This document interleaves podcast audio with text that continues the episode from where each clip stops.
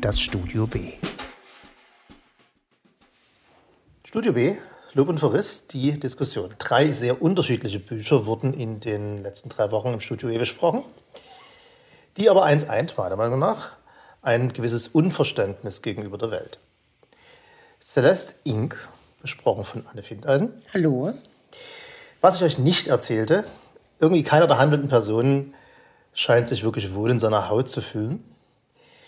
RDP oder Richard David Precht, wie er sich selber nennt, sein, sein Default-Betriebsmodus ist sich unverstanden fühlen und dass er Harald Welz in seiner Zusammenarbeit für das Buch Die vierte Gewalt gewonnen hat, äh, hat ihm leider nicht die gewünschte Legitimität gebracht als führender Intellektueller in dem Land. Und wenn Sibylle Berg einen Roman mit drei Buchstaben, mit drei Buchstaben im Titel rausbringt, ähm, wissen wir seit GAM Grime, dem Vorgänger, nun RCE, Remote Code Execution, dass im Buch nicht wirklich sehr viel gut sein wird. Und solche Sachen besprechen wir also. Übrigens, Irmgard Lumpini hat das Buch besprochen. Guten Abend. Ich bin der Falschgold. Solche Sachen besprechen wir also neuerdings im Studio B und ich frage mich, seid ihr nicht auch alle ein bisschen müde von sowas? Ja. Nein, weil äh, das von mir besprochene Werk äh, endet ja mit einer sehr positiven Note. Da ich es noch nicht zu Ende gelesen habe, würde ich um ein Spoilerverbot bitten. Das ist aber sehr schwierig. Ge Gebot. Weil in der Rezension ja das positive Ende schon erwähnt wird. Und ich habe genau diesen Absatz übersprungen. Ich habe gemerkt, ah, mh, hm, Spoiler, und bin so mit dem Auge drüber gesprungen. Aber egal. Ähm, womit fangen wir an? Mit dem RCE am besten gleich, weil das ist am Ende noch das lustigste Buch, zumindest das gewollt lustigere, weil Sibylle Berg immer ein bisschen Humor drin hat. Zumindest ich finde den selbst im RCE noch. Irmgard, du nicht? Naja, ich habe das tatsächlich gelesen und auch ein Interview mit Sibylle Berg gesehen, wo sie das auch sehr betont, wie funny das alles wäre. Und mhm. es sind aber Sachen, die sich vielleicht nicht automatisch offensichtlich ergeben. Also zum Beispiel findet sie die Idee sehr lustig, dass die Protagonisten aus dem Vorgänger, aus dem ersten Werk äh, Crime, die suchen sich ein abgelegenes Bergbauerndorf im Tessin in der Schweiz, um von da aus die Weltrevolution in ihre Hände zu nehmen. Und sie findet quasi diese Verpflanzung aus dem schlimmen London und äh, nahezu feudalistischen Großbritannien ins Tessin sehr funny. Na, ich, ich hat aber der Rest des Buchs sehr mitgenommen. Na, ich finde ihre Sprache einfach funny oder einfach ihre kleinen Dinge, die sie da reintut. Wenn da äh, in den kleinen Mini-Einführungen, um wen es da gerade geht, also Banker aus London, äh, Ethnie Pink steht, muss ich schon ein bisschen lachen. oder Sexualität äh, hat Angst vor dem Weltuntergang oder und sowas. Äh, diese Sachen bringt sie ja da rein. So. Sexualität, Selbstbefriedigung. Ja, so, fällt mir da ein. Genau, sowas. So, äh, ich äh, konnte wie immer nie richtig wieder aufhören zu lesen. Erst, mein erster Gedanke war, oh, ja klar, all die Welt ist scheiße. Und das Schlimme ist ja, wie sie ja auch selber sagt, das ist eine konzentrierte, ein konzentrierter Bericht über die aktuelle Welt. Es spielt zwar in so gefühlt drei, vier, fünf Jahre in der Zukunft, aber die viele, viele Tatsachen äh, oder zitierte Dokumente und sowas sind ja nun wirklich aus der jetzigen Zeit und sind real, leider Gottes. Ähm, was erschreckend ist, finde ich immer, dass die Quellen, die sie da hat und die auch wirklich da sind, dass es davon so viele gibt, dass so, so schreckliche Sachen wie der Krefeld Tower Brand in London, ne, der fast so wie eine Art äh, ein eigenes Kapitel sein könnte, irgendwie eine Rolle spielen könnte in dem Buch, weil das spielt ja auch viel in London, in einem Nebensatz abgehandelt wird. So viele dramatische und systemrelevante äh, Sachen, die uns immer wieder zeigen, wie kaputt das System gerade ist, werden, sind gar nicht mehr sie ist gar nicht mehr in der Lage, die in, in, in, in Kapitel zu fassen. Das kann nur noch im Nebensatz abgehandelt werden. Das ist das Erschreckende und das macht das Buch auch sehr erschreckend, finde ich. Ja, das Sibylle Berg hat äh, auch so den, den Zweck des Buches so ungefähr beschrieben. Das ist für die drei, vier Hanseln, die noch Bücher lesen und eben eine Anleitung für die Weltrettung brauchen. Ich habe während, während der Lektüre auch oft gedacht, dass wenn man die Nachrichten national und international in den letzten sieben Jahren nicht ziemlich nah verfolgt hat, dann wird es schon sehr schwierig. Und mittendrin bin ich aber auch immer über Sachen gestolpert. Zum Beispiel äh, erwähnt sie eine, das ist ja Anfang des Jahres rausgekommen, ich meine im April, im Mai, Und dann erwähnt sie eine Netflix-Serie, die gerade vor zwei Wochen auf Platz 1 der deutschen Netflix-Charts war. Und natürlich klar es war damals schon angekündigt und es ist wieder äh, so, und da wird ein Wort hingeschmissen und dann weiß man entweder, was es bedeutet oder nicht. Ich finde aber auch, man, man muss gar nicht alles wissen, aber es macht, es ist auch interessant, äh, die Sachen in diesen Zusammenhängen und in dieser Verdichtung zu sehen. Und es stimmt aber eben auch nicht hoffnungsfroh. Und ich muss sagen, die ich habe es relativ schnell gelesen, die 700 Seiten. Die drei Tage, die ich gebraucht habe, ähm, hatte ich auch keine gute Laune. Also das kam dann mit dem Ende des Buches, wurde es versöhnlicher, aber das ist natürlich ähm, harsh. Also es hat eben nichts mit einer, mit einer Weltflucht zu tun, wo es einem dann ein bisschen besser geht. Also mir ging es äh, eigentlich so wie immer, wenn's, wenn ich Sibylle Berg lese. Und Herr Falschgott hat es vorhin vor der Aufnahme, fand ich, recht schön formuliert. Es ist so ein bisschen wie so ein Autounfall. Äh, man liest halt weiter und kommt nicht raus. Und von den angesprochenen, etwas lustigeren Dingen, ja, hat mich, äh, es ist halt doch sehr, zieht es einen doch ganz schön runter. Andererseits ist es unfassbar beeindruckend, ähm, in was für einer Dichte sie da schreibt glaube, sie weiß auch, dass das die Leute eventuell dazu bringen könnte, das Buch wegzulegen, weswegen sie die Kapitel so jetzt mal sprachlich immer so schön zusammenführt und auch viele, viele kleine Absätze, ne, die sozusagen, wo der eine Satz endet und sich auf den Vorgesatz äh, bezieht und aber dann eine völlig neue Szene kommt und mit demselben Satz eingeleitet wird, weswegen man sagt, na, dann lese ich halt jetzt noch weiter. Ich wollte gerade eigentlich mal eine Pause machen und hatte genug und dann wird man schon die nächste Szene reingezogen.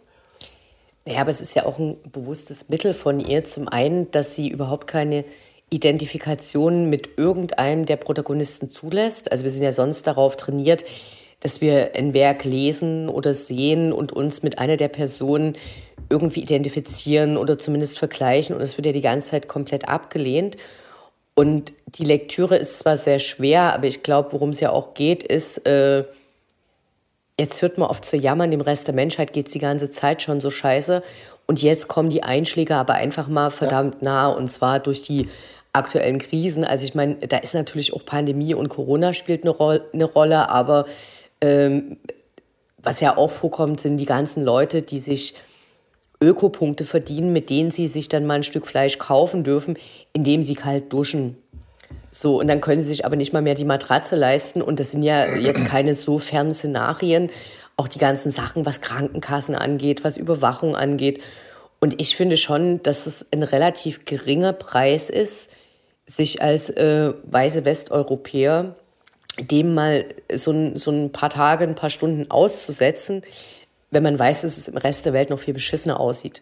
Und die Leute Korrektur. kommen ja auch immer nur so unter ferner Liefen vor. Aber Korrektur, das Buch lässt sich sehr gut lesen. Also geschrieben ist es, Aber es sehr, keine gute sehr einfach lesbar. Es ist vom Inhalt ja. her schwer zu lesen. So.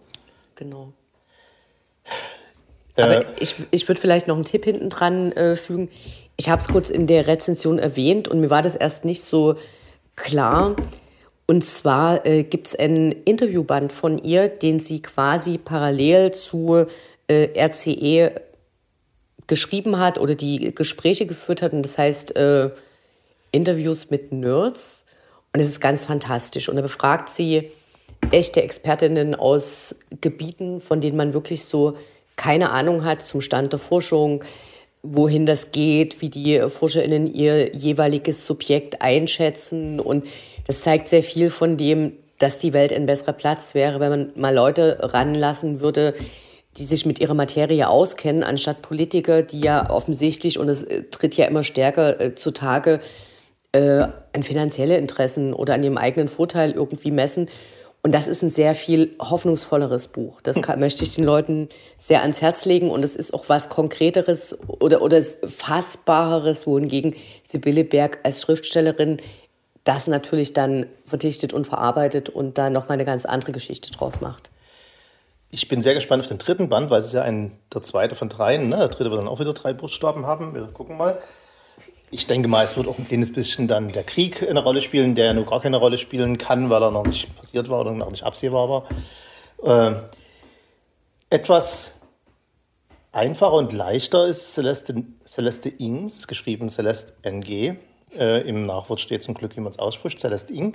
Was ich euch nicht erzählte, Ähm, leichter im Sinne von nicht ganz so deprimierend, aber auch nicht viel weniger, oder? Aber schon auch ganz schön deprimierend. Super traurig, Also, super traurig, super schwer, also pleiern. wenn, man, wenn, man, wenn man davon ausgeht, wie das Buch beginnt, Ja, das stimmt. nämlich mit dem Tod eines 16-jährigen Mädchens, was sie ja dann quasi als, ich sag einfach mal, Werkzeug benutzt, um die einzelnen Charaktere zu entfalten und freizulegen, was mit denen eigentlich los ist. Und Das habe ich aber geschoben, wenn ich kurz einwerfen darf.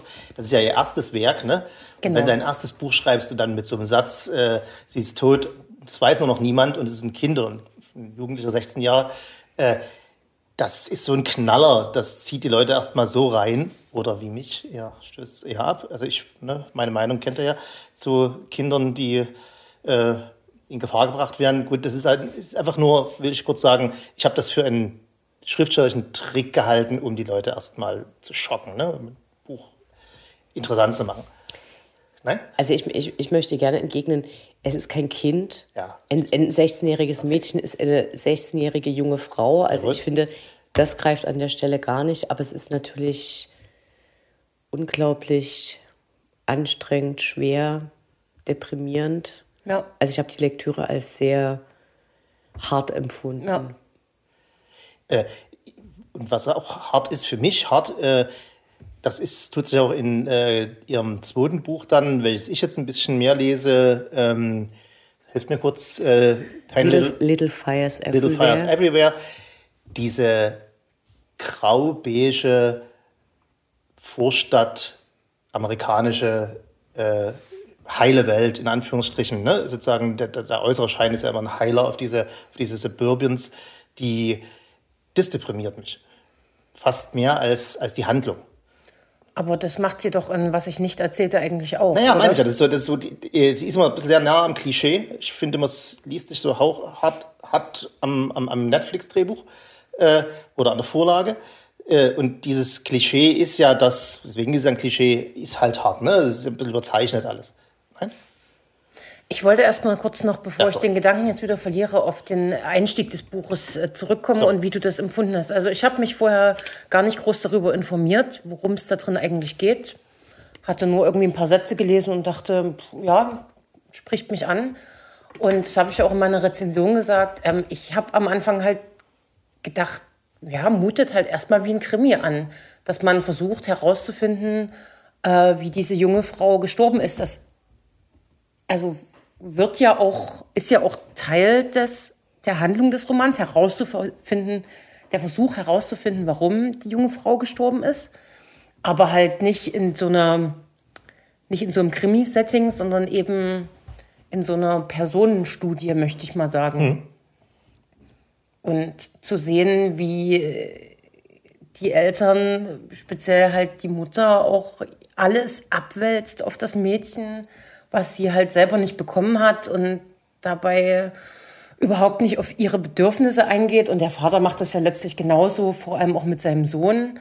Das ist schon ja, sehr erdrückend gewesen, aber gleichzeitig auch die, die jüngere Schwester, die Hannah oder Hannah, die ja irgendwie gefühlt in dieser Familie gar nicht zu existieren scheint, mit der sich kein Mensch befasst, die auf dem Dachboden wohnt, was jetzt erstmal nichts Schlimmes sein muss, aber doch sehr viel Symbolkraft hat.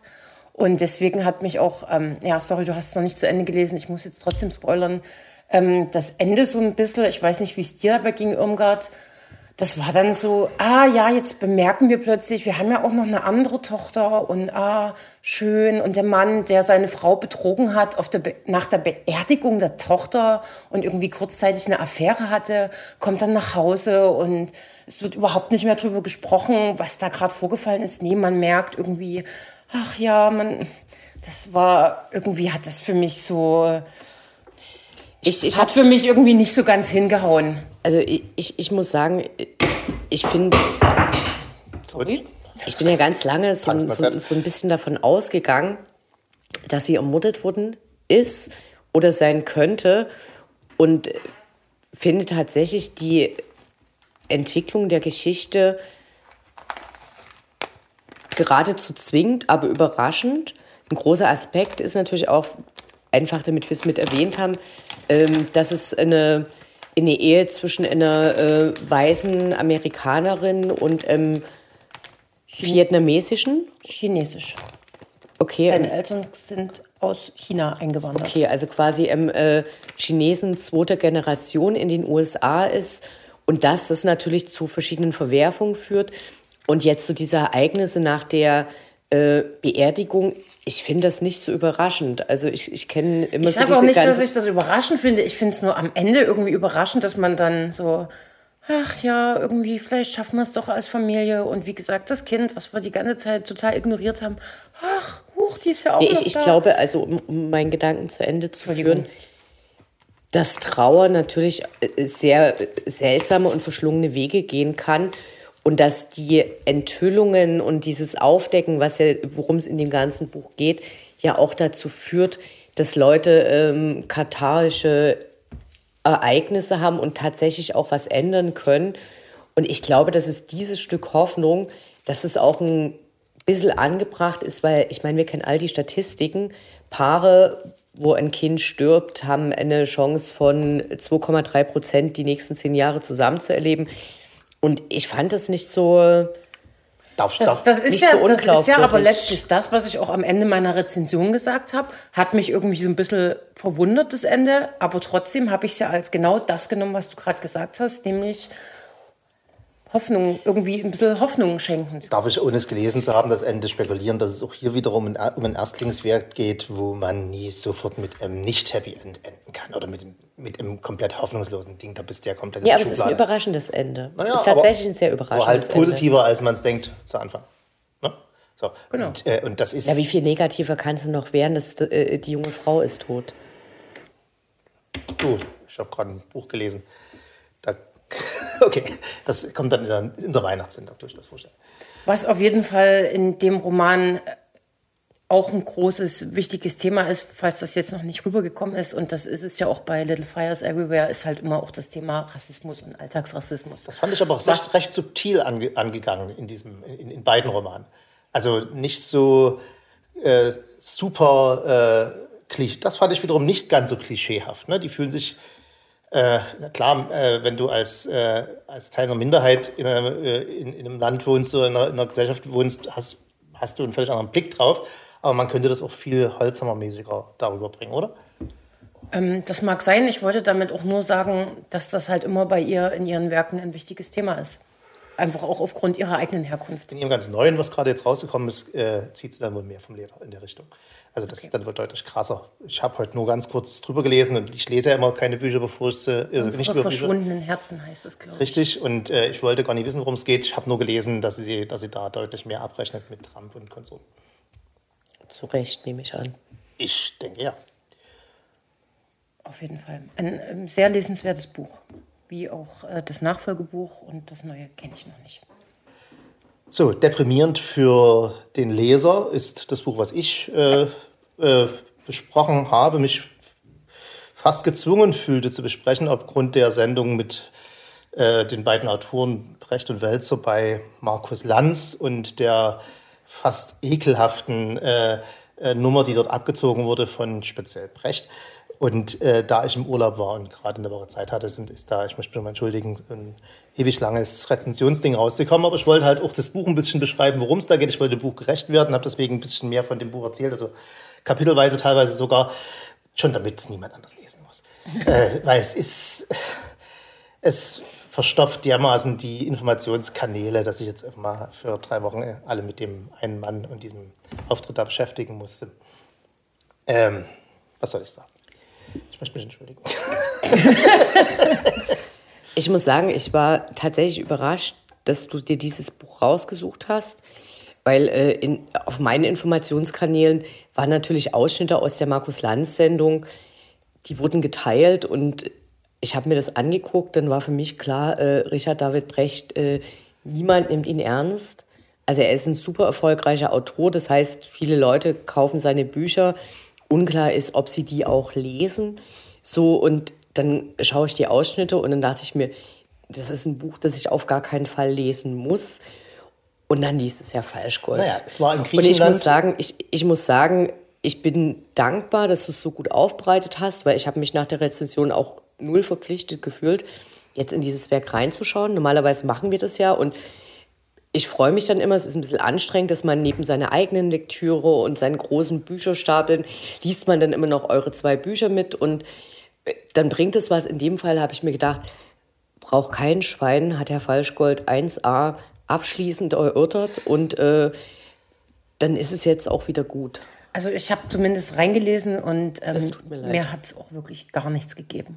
Also naja, weil, also A, es war, ich habe mir die ganze Sendung angeguckt, weil ich war äh, ich auch. in Griechenland, es war warm abends, es kam da irgendwie nachts um zwölf und ich hatte eine ganze Fla Literflasche griechischen Weißwein. Da, und da ging das auch, ne? Und am nächsten Tag hatte ich Kopfschmerzen, habe dann über dem Kaufbutton für 20 Euro äh, lange, lange geschwebt und habe gesagt, so, scheiße, jetzt geht's los. Weil es, das, das, das Interessante war ja, dass er sich mit einem anerkannten Wissenschaftler zusammengetan hat, mit Welzer, der ein Soziologe ist, der äh, gerade auch in linken Kreisen ein absolut äh, anerkannter Mann ist, der gute Sachen geschrieben hat. Und wie kommen die beiden zusammen? Ne? Wie kommt dieses Leichtgewicht mit diesem Schwergewicht zusammen? Und es war schon in der Sendung mir ein bisschen klar, dass der Wälzer dem das alles ein bisschen peinlich war, hatte ich das Gefühl. Der hat sich da so ein bisschen zurückgezogen um auf seine Wissenschaftlerrolle, ist alles wissenschaftlich und so. Und da wollte ich halt wissen, was denn in dem Buch dann am Ende eigentlich passiert. Und es ist ja auch so, äh, die, ich habe ja da zwar spekuliert, aber es bedarf, bedurfte fast keiner Spekulation. Es war ja wirklich immer zu lesen, wann der Wälzer schreibt und wann der Brecht schreibt, ohne dass das irgendwie markiert gewesen wäre. Aber es war vor meinem Auge wie mit einem Marker markiert, weil der Wälzer natürlich äh, anfängt, da auch gute Theorien zu entwickeln, in die dann der Brecht immer reinhaut. Und da seine, seine Wortschöpfung, er ist ja wortgewaltig und kann da schöne Metaphern sich ausdenken, äh, die da immer reinpflanzt, die aber so unpassend sind in einem wissenschaftlichen Kontext. Ne? Du kannst ja in der, in der Zusammenfassung das hab, das hab ich auch so oder im Prolog, aber immer wieder dazwischen, hinter in der Welt da so ein bisschen eine kleine Theorie entwickelt hat, kommt dann irgend so ein, so ein, so ein Rant rein. Das war das Faszinierende und es ist halt eigentlich auch schade, weil es äh, ja an den Leitmedien was zu wenn man, wenn man sich nur die Leitmedien nimmt, wo ich nicht richtig weiß, warum, immer nur, warum die beiden immer nur die Leitmedien, das ist Süddeutsche ist das dann, ne? FAZ, die Taz, die Zeit und naja, gucken wir mal. Konnte auch nach ein paar Seiten das Wort Leitmedien nicht, ja, mehr, ist, nicht mehr hören oder Das lesen. ist halt ihre verengte Sicht auf die Welt und äh, man kann sich ja als Wissenschaftler auch ein, engen, ein enges äh, Fachgebiet raussuchen und da macht man eine Arbeit drumherum. Aber wenn man Medienkritik betreibt, geht es halt eigentlich irgendwie gar nicht. Ne? Äh, ja, ich finde es, ich find's, wenn ich da reinspringen darf, ups. die These des Buches sehr hart. Also ich habe eine Idee, warum Harald Welzer das Thema umtreibt. Weil natürlich, äh, wenn ein Krieg ansteht, dann guckt man ja 50 Jahre, 100 Jahre hinterher drauf, was ist denn da passiert? Und zum Beispiel, als der Erste Weltkrieg äh, losging und auch da im, im deutschen Parlament beschlossen wurde, da ist zum Beispiel die SPD damals an vorderster Front mit dabei gewesen. Clara Zetkin war eine von den ganz wenigen, die gesagt hat, wir sind hier Pazifisten, wir wollen keinen Krieg, wir wollen das nicht. Und äh, sowas wiederholt sich ja eben immer. Und was Harald Welzer, glaube ich, vermisst, ist eine Perspektive da drauf. Und äh, dann finde ich, da hat er irgendwie ein ganz großes Wahrnehmungsloch. Diese Diskussion ist ja relativ, äh, erübrigt sich, indem Russland die Ukraine angegriffen hat. Und tatsächlich alle, die nicht mit Russland in wirtschaftlichen Verbindungen stehen, und das sind dann einfach mal gefühlt alle CDU und SPD geführten Regierungen, äh, instinktiv natürlich sagen, natürlich muss man jetzt der Ukraine helfen. Und als nächstes kommt Richard David Brecht um die Ecke und dann geht es um Leitmädchen.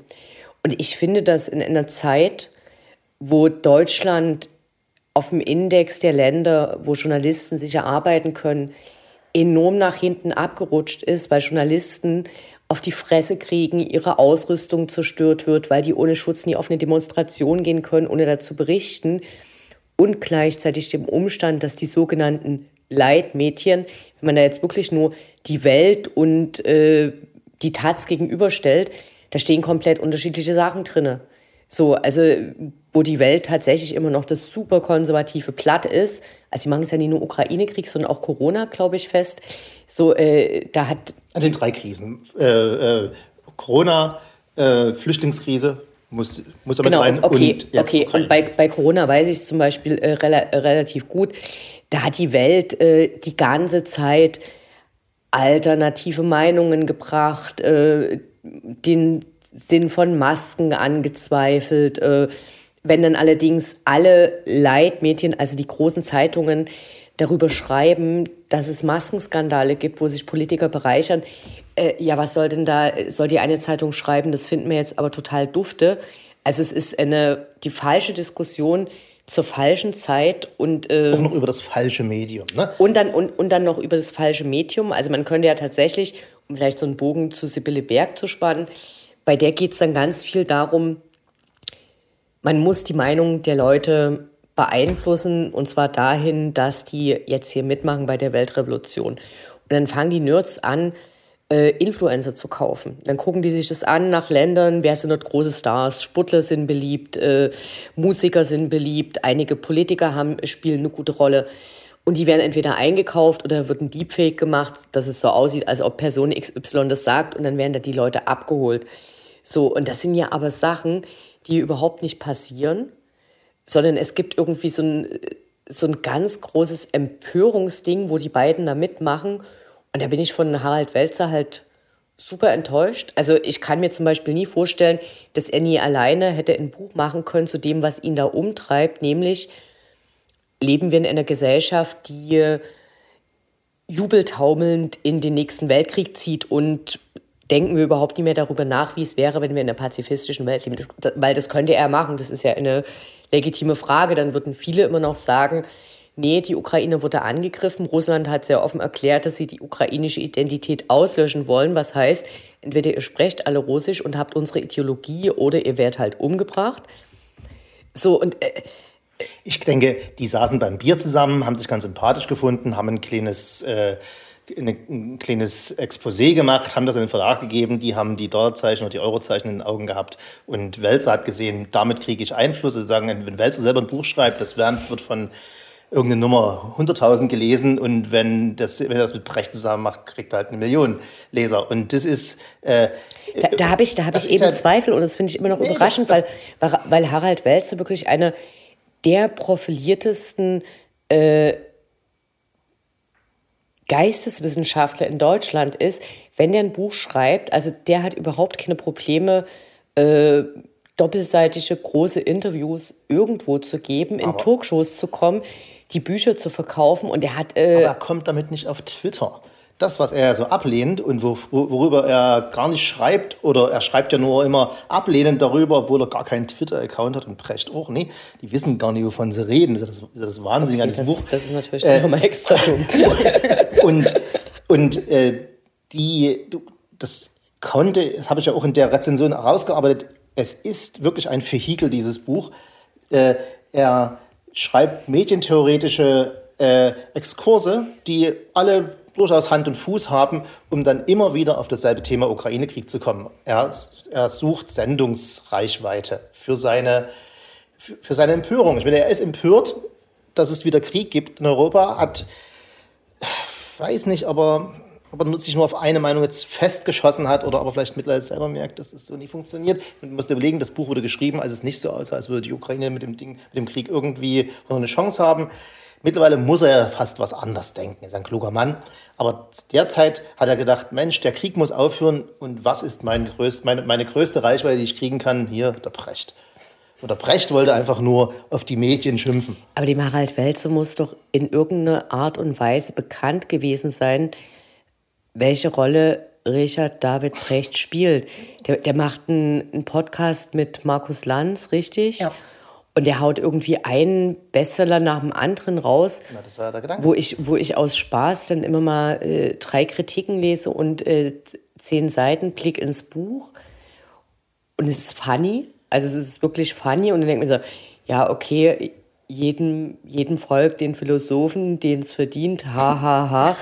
Und dann, und dann geben sich da wieder Philosophen auf, äh, keine Ahnung, im, im, im Schweizer Rundfunk mit den Sternstunden der Philosophie große Mühe, da was Gehaltvolles abzuliefern und tatsächlich Fragen zu stellen. Und dann kriegst du wieder diesen Richard David Brecht. Und dann sitzt er da in dieser Sendung beleidigt die Journalistin, dann greifen sie diesen einen Typen an, der halt Robin Alexander so rechtslastig ist und ein dermaßen krasser CDU-Freak. Und äh, dann die, die beiden kannst du aber halt eigentlich nie in den Topf werfen und es macht. Äh, Naja. Also und, und dann, also ich habe mir diese Stunde angeschaut. Ach doch. Das, ja, äh, du, eine Stunde anschauen. Mit oder rein- ohne Flasche Wein? Ohne, ohne. Wie viele Flaschen Wein? Das ist Wenn ja, wie viele? So, nee, nee das war so in äh, 23 Uhr. Ich schaue das jetzt noch und äh, dann gehe ich ins Bett. Aber für mich war zum Beispiel klar, ich lese auf gar keinen Fall das Buch. Dann gucke ich mir diese Sendung an und ganz im Ernst, äh, Naja, wie gesagt, es ist ein Pakt mit dem Teufel. Ähm, und er, es könnte sogar sein, dass der Wälzer da sein, äh, in, aus seiner Bubble heraus nicht gesehen hat, was der Brecht für ein, für ein rotes Tuch ist. Für viele, andererseits ist er vielleicht auch bloß ein rotes Tuch für Leute, die auf Twitter sind, wo Wälzer nicht ist. Na klar, du bekommst, aber Welzel du- liest alle. Tageszeitungen und Naja, in jeder Tageszeitung steht zu Richard David Brecht nichts anderes. Das kann ihm nie liest entgangen die sein. Tageszeitung aber anders als du. Ne? Du, du kriegst ja auf Twitter deinen, äh, ha, lest mal hier, da hat er aber den Brecht verrissen. Äh, er liest ja vielleicht auch noch ein paar Rezensionen, die eher positiv mit, den, mit seinen Werken umgehen. Äh, oder er, Die Amazon 5 Punkte, Richard ist wirklich der dufteste Typ. wir können ja nur spekulieren. Ich will nur sagen, deine Meinung zum Brecht ist natürlich gefärbt durch deine Bubble und seine Meinung vom Brecht ist gefärbt durch seine Bubble. Nee, da, und, das, und, und das will ich eben zurückweisen. Meine Meinung ist null gefärbt. Meine Meinung habe ich mir eine Stunde lang angucken dürfen, wie der Typ beleidigt Nein, nein, ist, das meine ich ja nicht. empört ich meine, ist. was- zu seinen Büchern. Deine Bücher sind vielleicht für, für ein bestimmtes Publikum, wenn er Ja, aber er hatte Thesen vorgetragen, die null haltbar waren, hat Vorwürfe gemacht, die schon im Moment des Herausschallens lachhaft waren. Äh, Ich Vielleicht sind seine anderen Bücher nicht ganz so krass, weißt du? ja, und das Ding ist, äh, ich finde verschwendete Lebenszeit Ja. und ich will es gar nicht rausfinden. Danke, dass du das eine Buch gelesen hast. Jetzt haben wir dies in Kapiteln dargelegt und äh, top Arbeit, Herr Falschgold, aber das äh, will ich nicht lesen. Und auch ich nicht mehr, sage ich, wie es ist. Wir, ich freue mich sowas von enorm auf die Weihnachtssendung. Ich glaube, die Weihnachtsdiskussion ist schon die nächste, die wir aufnehmen, wo man endlich mal wieder. Ich glaube, da Nein, vorher oh noch. Gott, oh Gott, oh Gott. Da müssen wir noch was Ernsthaftes machen. Ich möchte gerne mal wieder total brainless Bücher lesen mit viel Spaß und Gewalt. Spaß und Gewalt, okay. Äh, werden wir das haben, dann wisst ihr schon, was ihr Ich weiß es noch nicht. Nein. Ich habe ein Buch rausgesucht mit Spaß und Gewalt. Darauf können sich die Leute freuen bei der nächsten Sendung. Oder müssen wir noch was aufarbeiten von dieser? Nö. Schade, dass wir dem äh, Richard David Brecht jetzt schon wieder so viel Raum gegeben Naja. haben. Ja, es ist auch- Wo wir einfach über diese zwei anderen tollen wir sagen Bücher wir viel sagen mehr hätten reden Wir sagen es sollen. am Ende einfach nochmal. Die Empfehlungen der heutigen Sendung lauten Celeste Inc., was ich euch nicht erzählte. Sibylle Berg, Crime und gleich den zweiten Teil RCE hinterher. Und ich muss ja schweigen. That's right. Der Rest ist Schweigen. Das war Irmgard Lumpini, Auf Wiederhören. Anne Findeisen. Tschüss. Und Herr Falschgold sagt auf Wiederhören.